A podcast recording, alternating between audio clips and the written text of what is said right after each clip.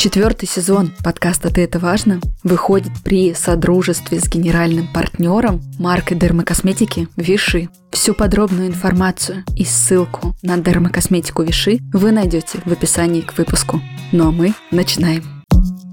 Ты это важно, что у тебя внутри. Ты это важно, забери, разбери. Ты это важно, поверь. Добрый день, дорогие друзья! Я, Мицкевич Елена, практикующий психолог, рад приветствовать вас на своем подкасте «Ты – это важно». И сегодня я хочу поговорить с вами на важную тему в нашем обществе, на постсоветском пространстве, на важную тему относительно здоровья каждого человека, кто заботится о сохранении своей энергии, долголетия, наполненности, витальности.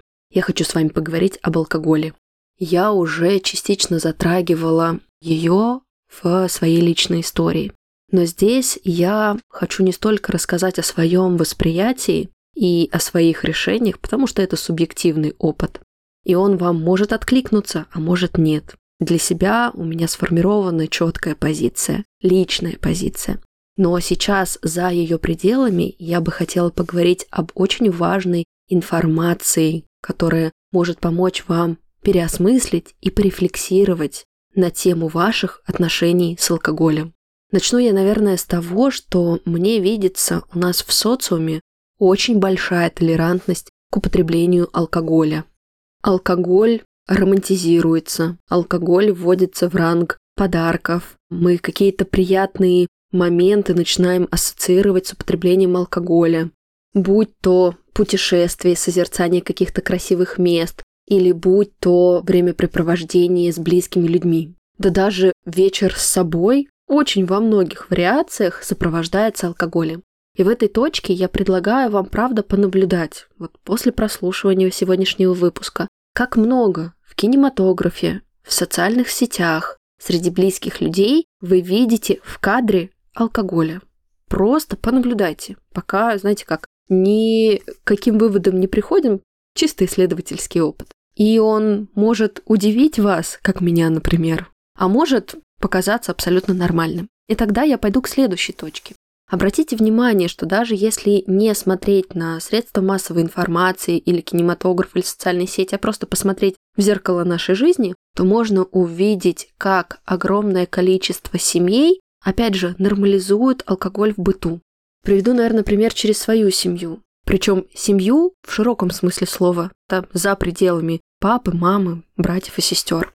Я из обычной среднестатистической семьи, со средним уровнем достатка, да, я говорю сейчас про свое детство, но при этом с тягой к образованности, к образованию, да, со стремлением давать лучшее детям.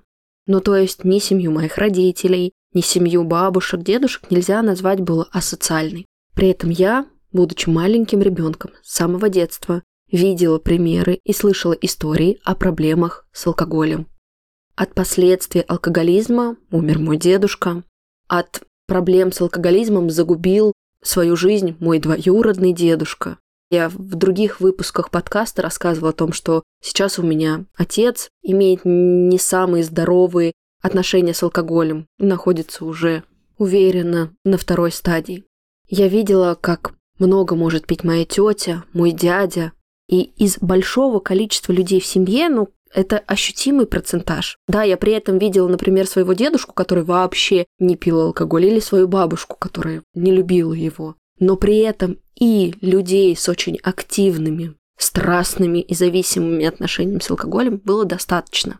И я не боюсь сейчас говорить об этом. Мне не стыдно. Я не выбирала эту картину жизни, я не выбирала этот контекст. Я просто родилась. Я только во взрослой жизни отвечаю за то, как я живу и как я справляюсь, а людей вокруг я только могу наблюдать. Наблюдать, думать и осмыслять. Так вот, здесь я предлагаю опять же посмотреть вам вокруг, что происходит с вашими близкими людьми, друзьями, одногруппниками, бывшими одноклассниками, да, членами семьи в широком смысле. Какая там картина отношений с алкоголем? Мне правда важно, чтобы вы после этого подкаста задумались, подумали, да, не делали какие-то выводы. Я, в принципе, против какой-то категоричности. Вы могли это заметить, что даже если приходят гости с какими-то разными мнениями, мне кажется, очень важно ткать безопасную среду, где мы разные можем сосуществовать, но при этом осмыслять и замечать, что нам подходит или нет. Также и с алкоголем, да, не включать категоричность, не включать черное и белое, а анализировать и смотреть на этот мир и осознавать, что происходит именно с вами. Потому что очень часто в отношениях с алкоголем мы во взрослом возрасте уже живем с некоторой выученной стратегией мышления, не замечая, а я-то вообще согласен на такое. Именно для того, чтобы вы сегодня могли осмыслить, я чуть позже расскажу про стадии алкогольной зависимости и дам вам возможность увидеть, что очень часто бытовые отношения с алкоголем, ну а что такого, ну подумаешь, мы пьем, являются уже первой ощутимой стадией алкоголизма, когда человек сохраняет свое социальное лицо, но при этом уже формируется нездоровая тенденция. Ну а пока мы опять с вами продолжаем анализировать. Попробуйте теперь посмотреть не вокруг своих жизней, да, и контекста, который вас окружает, а на свою собственную жизнь. Если алкоголь каким-то образом присутствует в вашей жизни, попробуйте поанализировать и, возможно, даже повести дневник самонаблюдения и позамечать, в каких эмоциональных состояниях вам хочется выпить и почему. Простой вопрос, он опять же ни к чему вас не обязывает, но он дает возможность как-то остановиться и осмыслить себя. Что я чувствую, что со мной происходит, и что я сейчас хочу решить с помощью алкоголя. И вот здесь мы натыкаемся на некоторую дефицитарность, потому что очень часто за желанием употреблять алкоголь стоит именно дефицит навыков эмоциональной регуляции. Ну то есть, вот пришли мы на свидание, чувствуется какая-то зажатость, стеснение, тут же всплывают проблемы с самооценкой, неуверенностью в себе. И раз, бокал вина, другой, и кажется уже и говориться легче, и преподносить себя спокойнее, возможно, да, да и в сексе расслабиться тоже намного проще. И кажется, что алкоголь здесь помощник в этом процессе. На самом деле нет. Алкоголь здесь лишь маскирует невозможность совладать своим эмоциональным состоянием, маскирует проблемы с самооценкой, маскирует недостаток ощущения ценности себя, невозможность расслабляться и получать удовольствие. Либо же алкоголь начинает появляться, когда грустно, когда хочется каким-то образом занять эфир, наполнить какими-то событиями вечер, и правда сложнее задумываться о том, а что же мне интересно, что бы я хотел поделать. Проще очень красиво и эстетично налить бокал вина и таким образом провести. Когда это разовые ситуации, абсолютно не вопрос. Вы, в принципе, как взрослые люди, имеете право проживать свою жизнь так, как считаете нужным. Опять же, здесь мы сейчас с вами ведем процесс аналитики. Как часто это происходит? Что именно это закрывает, да? И чем служит алкоголь именно в вашей жизни? Что еще может быть за желанием расслабиться, не грустить, почувствовать себя увереннее? Да, многие люди также с помощью алкоголя снижают нейронный шум в голове. У нас за день роится огромное количество мыслей, и алкоголь как будто бы помогает их успокоить. Алкоголь утешает, алкоголь объединяет в компании. Когда при трезвом общении появляется какая-то неловкость, бокал другой, и кажется, дело идет веселее. Позамечайте, пожалуйста, друзья, в каких ваших жизненных ситуациях алкоголь служит некоторым таким костылем. Я бы даже сказала шорами. То есть вроде закрыли глаза не так страшно, но на основную проблему, на корневую, он не дает возможность посмотреть прямым взором. А с ней очень важно встретиться для того, чтобы действительно обрести какой-то навык, действительно обрести какое-то умение, иметь, самое главное, доступ к своей жизни. Если к этой точке процесс наблюдения не внес как-то ощутимых осмыслений в ваши отношения с алкоголем, я перейду к твердым и сухим фактам. А уже дальше, что с ними делать, решать вам. Моя лишь задача поделиться сегодня с вами информацией, которая поможет вашему и физическому, и психологическому здоровью. Все-таки у нас такая тема сезона. Как же алкоголь вредит нашему мозгу и нашему организму в целом? Ну, потому что спорить с тем, что алкоголь – это яд, и алкоголь – это наркотик, вызывающий зависимость, мне кажется, не приходится. Но алкоголь это не просто яд, это яд нейротоксичный. Что это значит? Это яд, который в прямом смысле травит наш мозг. Врачи до сих пор спорят о том, какое конкретное количество нейронных связей и нейронов гибнет от условных 100 грамм алкоголя, спирта, но то, что это происходит, это факт. Очень важно, чтобы вы осознавали, что с каждым приемом алкоголя ухудшаются ваши когнитивные способности. Мы уже в подкасте выпуске про мозг говорили о том, что это в принципе без дополнительной нагрузки и стимуляции естественным образом с возрастом у человека происходит. А здесь это дополнительно нагружает вашу нервную систему и разрушает ее. Наиболее чувствительные к воздействию алкоголя наши нейромедиаторы, которые отвечают за передачу сигналов от нервных клеток по их рецепторам. И когда люди говорят, ну я выпиваю только бокал или два, что ж тут такого, это же независимость. Я хочу, чтобы вы знали, друзья, что происходит с вашим мозгом как раз-таки после употребления небольшого количества этанола. Именно при первых дозах употребления алкоголя под уязвимость и раздачу попадают дофамин и серотонин, наши гормоны счастья. И вам физически кажется, что становится легче, появляется расслабление и такое ощущение, что вы на веселе. Но с точки зрения мозга в этот момент происходит нарушение работы серотонин-дофаминового механизма. То есть физически ваш уровень счастья зависит от того, как этот механизм работает. И при употреблении алкоголя происходит сбой.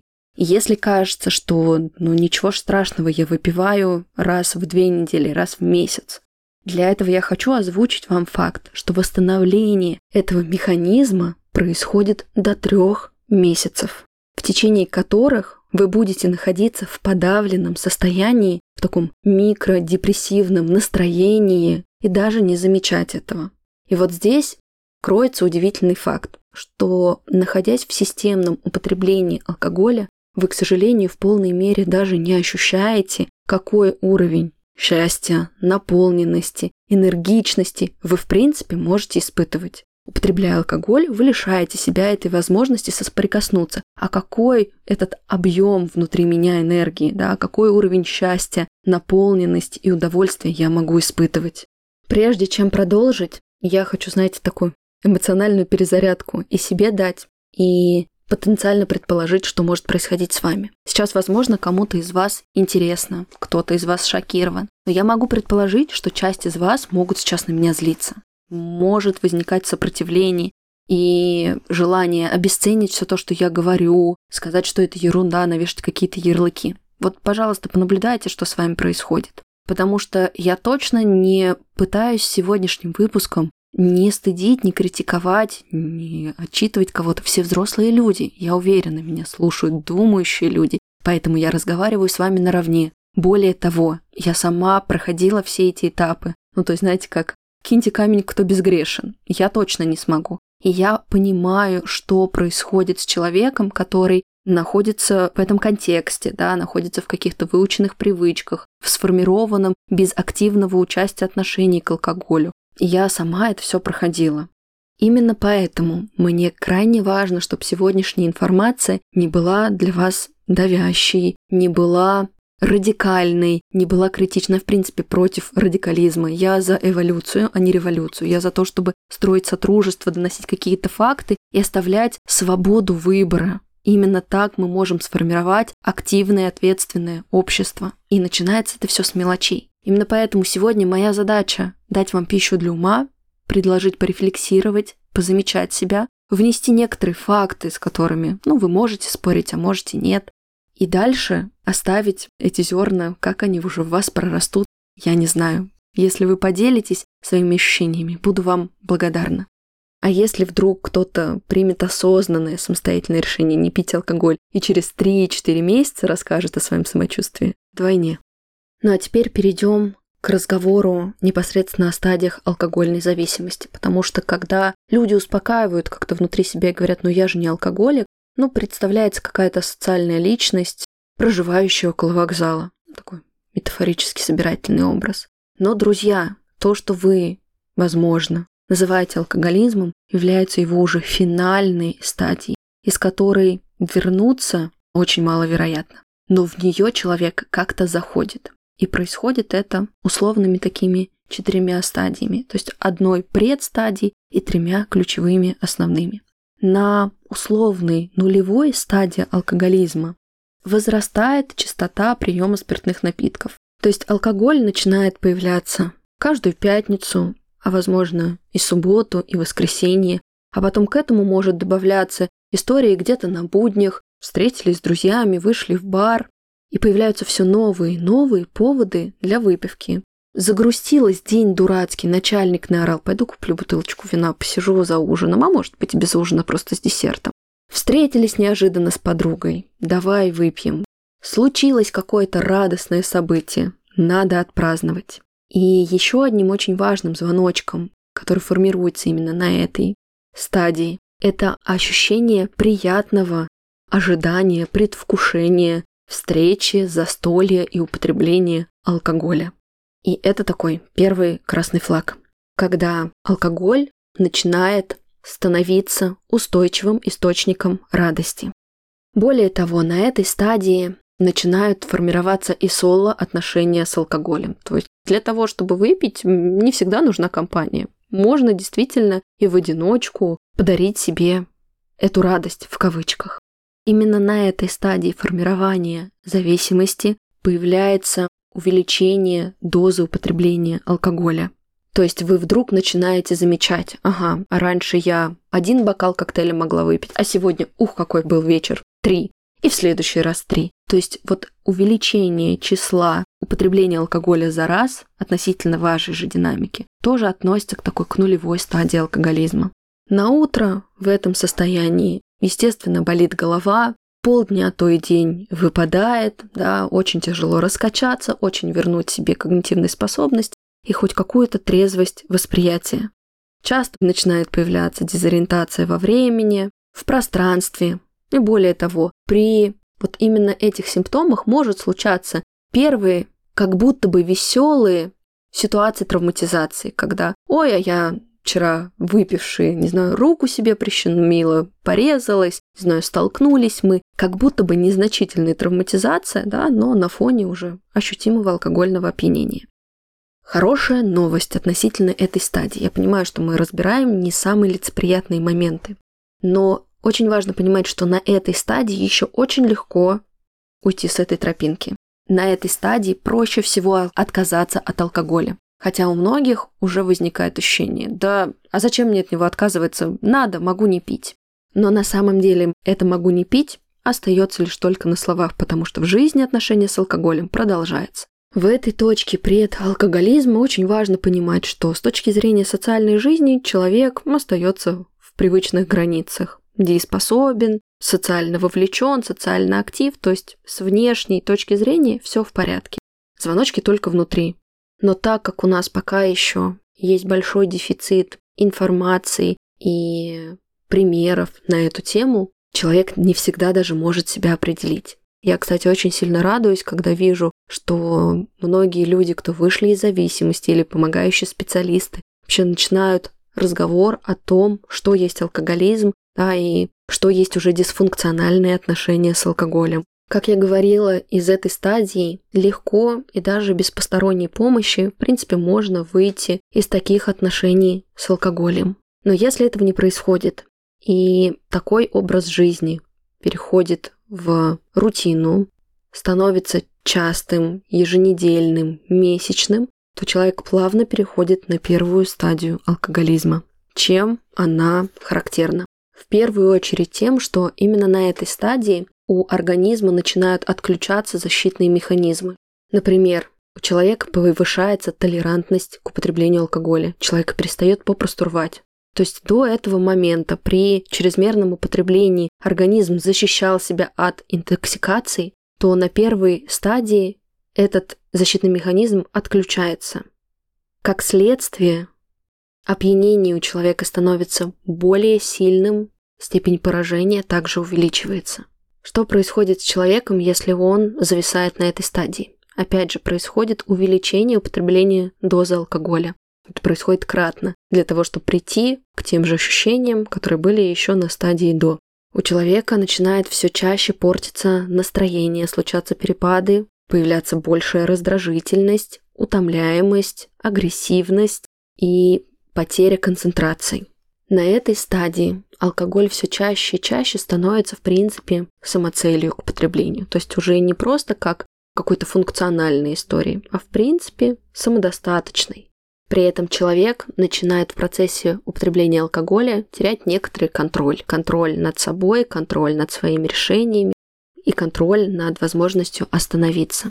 Опять же, на этой стадии еще сохраняется социальный портрет. Человек продолжает функционировать, да, уже качество его работы снижается, уже все сложнее и сложнее просыпаться по утрам уже. Скорее хочется доработать эту рабочую неделю, чтобы в выходные расслабиться, выпить, забыться от всех этих проблем, надоедливых коллег, которые, опять же, все больше начинают раздражать именно из-за эмоциональной нестабильности вследствие потребления алкоголя. Но при этом здесь остановиться уже на порядок сложнее, потому что, находясь на первой стадии алкоголизма, человек, наоборот, на некоторой эйфории ищет, самостоятельно ищет новые поводы, какие-то дополнительные встречи, объективные причины для употребления алкоголя. Если на этой стадии не происходит осознание того, что алкоголь начинает быть проблемой в жизни, если на этой стадии человек остается в такой проваде и в ощущении, что «да я вообще-то могу бросить, да зачем? Что я, алкоголик какой-то?»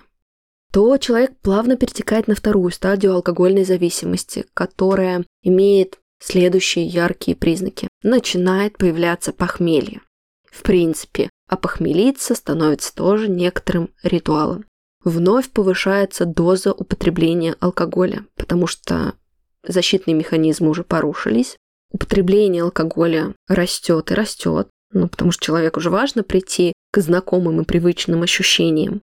И пьянство становится уже чем-то системным, то есть это может быть не разовая какая-то история, а уже несколько дней подряд, всю пятницу, субботу и воскресенье.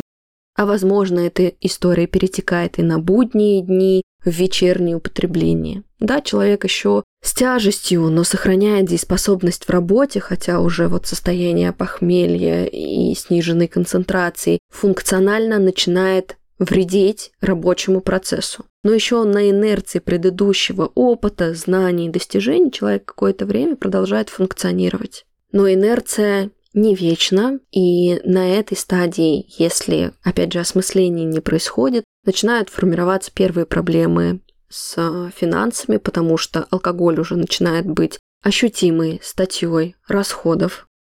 Так как алкоголь начинает уже быть ощутимой проблемой в жизни человека, это начинает как снежный ком нарастаться в виде проблем в семье, конфликтов, невыдерживания родственников, потому что терпение заканчивается, завершением отношений с людьми, которые не употребляют алкоголь, либо вообще, либо в таких количествах. Круг общения сводится для людей, с которыми вот это вот понимание остается.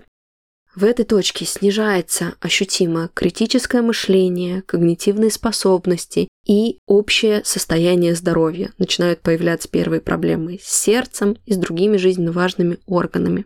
Часто на этой стадии под давлением близких людей люди совершают такие своеобразные попытки прекратить употреблять алкоголь, но так как это решение чаще всего идет не изнутри, а от внешнего давления, успеха это не приносит.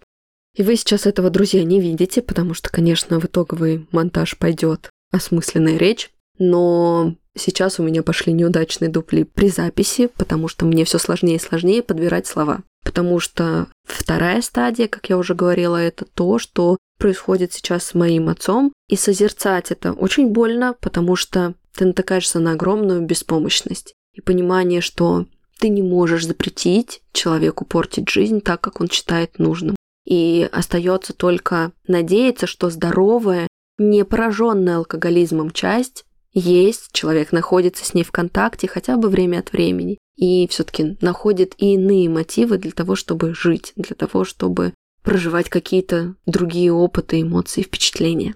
Ну и финально я озвучу третью стадию алкоголизма. Это уже хроническая стадия заболевания. Это вот то, что зачастую социально представляется, когда мы произносим да, слово «алкоголик». У человека на третьей стадии употребления ухудшаются когнитивные способности, вообще мышление сводится до примитивного уровня. Человек теряет социальный статус и начинает иметь серьезные проблемы в жизни, то есть рушатся основные сферы жизни. На этой стадии человек уже не имеет возможности выйти из алкоголизма самостоятельно, и все какие-то попытки не имеют успеха. Здесь случаются все самые серьезные проблемы с здоровьем, да, что достаточно часто приводит и к летальному исходу. Вот сейчас вы можете увидеть, что алкоголизм – это не только финальная его часть, когда человек уже полностью деградирует, когда от личности фактически ничего не остается.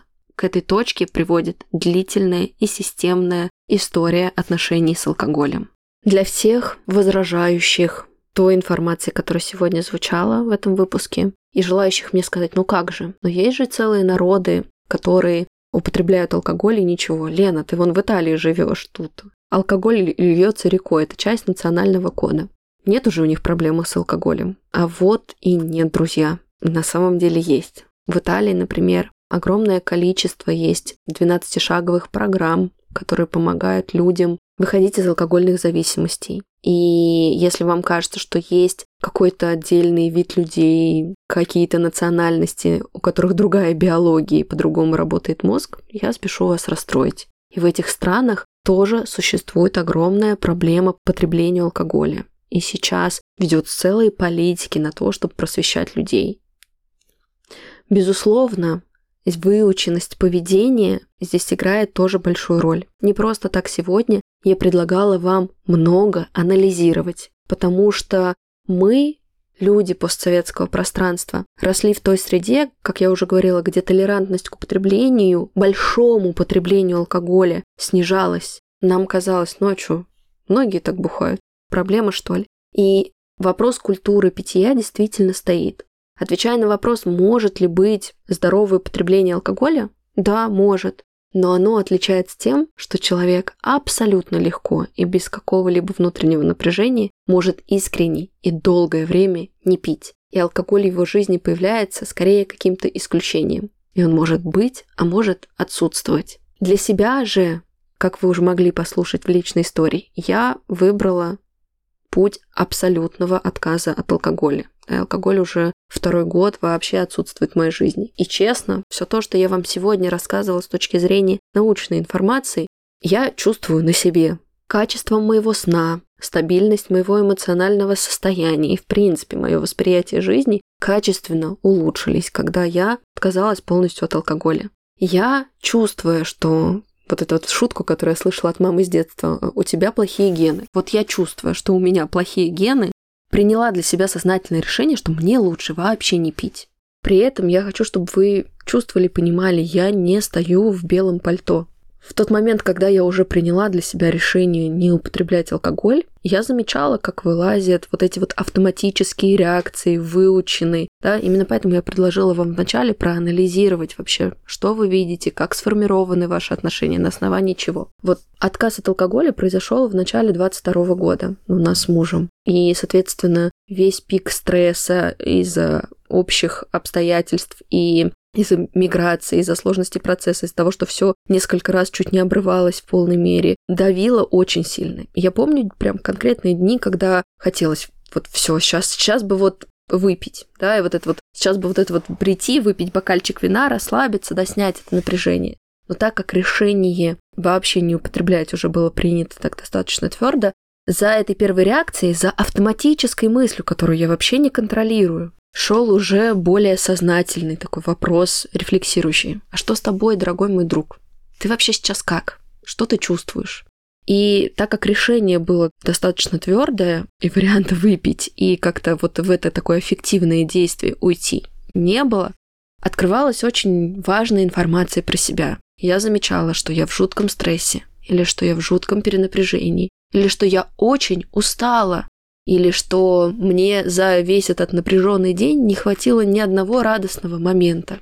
И тогда появлялась возможность увидеть, что алкоголь ни радостью, ни расслаблением, ни отдыхом не будет являться для меня. Он не будет чем-то здоровым, он не удовлетворит истинную фонящую потребность, вот когда тело такое все уже как камень от напряжения. И именно потому, что у меня не было соблазна пойти по этому пути, я исследовала очень важные вопросы. А как я отдыхаю? А что еще может меня порадовать? А как вот конкретно в разрезе этого вечера я могу сделать что-то приятное для себя? И находились какие-то очень простые ответы. Пойти прогуляться, погладить собаку, выпить вкусный чай, почувствовать его, да, поговорить с близкими. То есть прийти в контакт со своей жизнью. Не избегать, не закрывать это, не подпирать это костылем, а встречаться с истинным состоянием, которое я проживала в тот момент, и удовлетворять его и заботиться о себе. Допускаю ли я при этом, что люди могут выбирать другой путь? Да, допускаю. Я прям красной нитью через весь этот выпуск несу следующее сознание. Вы только вы ответственны за то, что с вами происходит, за то, как вы справляетесь с этой жизнью, за то, что вам помогает. Я здесь могу лишь поделиться информацией, а как она ляжет, почувствуете вы в ней пользу для себя или нет, ваша ответственность, ваш выбор. Берегите, пожалуйста, свое здоровье, берегите свой прекрасный мозг, берегите свои гормоны счастья и радости, берегите свою префронтальную кору, которая отвечает за мотивацию, за планирование, ну и она страдает от алкоголя. Берегите лимбическую систему, гиппокамп, свой центр управления эмоций. Берегите свои когнитивные способности, память, себя в принципе в целом. Каждый ваш орган, каждый участок вашего тела заслуживает здоровья. У нас и так хватает внешней нагрузки. Давайте не отравлять себя.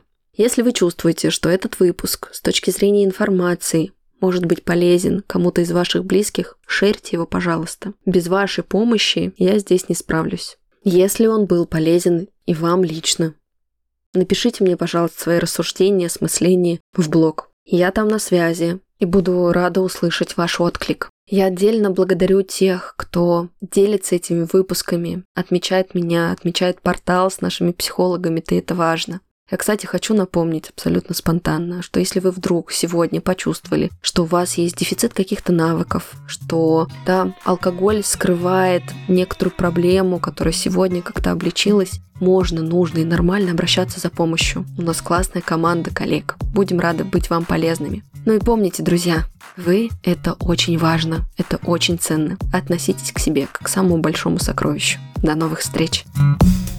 Ты это важно С кем тебе по пути Ты это важно Как себя обрести Открой свою дверь